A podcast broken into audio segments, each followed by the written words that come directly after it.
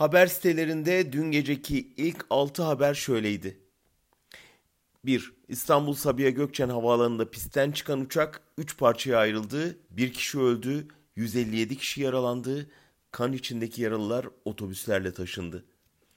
2. Kazanın ardından olay yerine gitmeye çalışan polis aracı kanala uçtu. 5 özel harekat polisi yaralandı. 3. Sabiha Gökçen Pendik metrosunun tünel inşaatında vinçle taşınan demirler işçilerin üstüne düştü. İkisi ağır 4 işçi yaralandı. 5. Van Bahçesaray'da çığ altında kalan 2 kişiyi arayan ekiplerin üstüne de çığ düştü.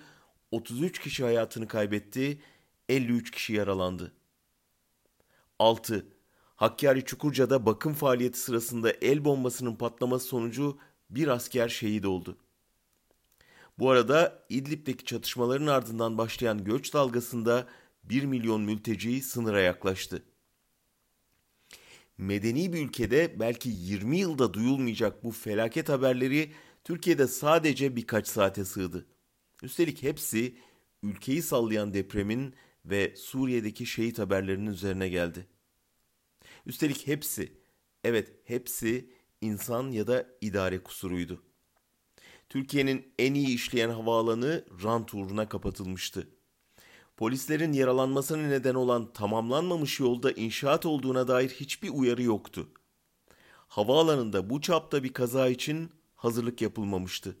Tünel inşaatında işçiler için hiçbir önlem alınmamıştı. Çığ altındakileri kurtarmaya çalışanlar tekbirler getirerek yeni bir çığı davet etmişti. Bütün bunlar olurken Cumhurbaşkanı Erdoğan Kırıkkale'de mitingdeydi. Çığ altında kalanların sayısı 33 oldu. Allah rahmet eylesin dedi. Sonra ölümlü dünya geldik gidiyoruz. Dünya iki kapılı bir han, bir handan giriyoruz, öbüründen çıkıyoruz filan deyip camda yazılı metne döndü. Toki'nin inşaatlarını anlatmaya devam etti. Tabi yandaş kanallarda diğer faciaları bırakıp Erdoğan'a döndü. Evet, dünya iki kapılı bir han, birinden girip öbüründen çıkıyoruz. Ama o iki kapı arasında bize yaşatılan kabusu ne Twitter'da Türk bayrağı paylaşmakla ne kenetlendik seferberiz hashtag'i açmakla çözebiliyoruz.